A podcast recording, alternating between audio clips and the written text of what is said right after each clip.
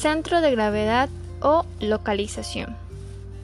Esta tiene como finalidad analizar los diferentes lugares donde es posible ubicar un proyecto, con el fin de establecer el lugar que ofrezca mayores beneficios, mejores costos y donde se obtenga un máximo de ganancias. Es la primera vez que utilizamos la herramienta de Excel para elaborar dicha actividad y me pareció muy interesante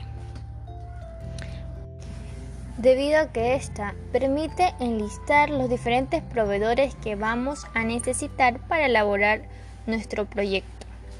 Asimismo, de la cantidad de insumos necesarios.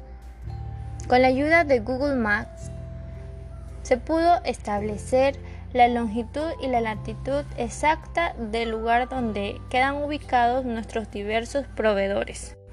Una vez dados estos resultados, se aplica una fórmula para saber específicamente en qué lugar debería estar ubicado nuestro proyecto.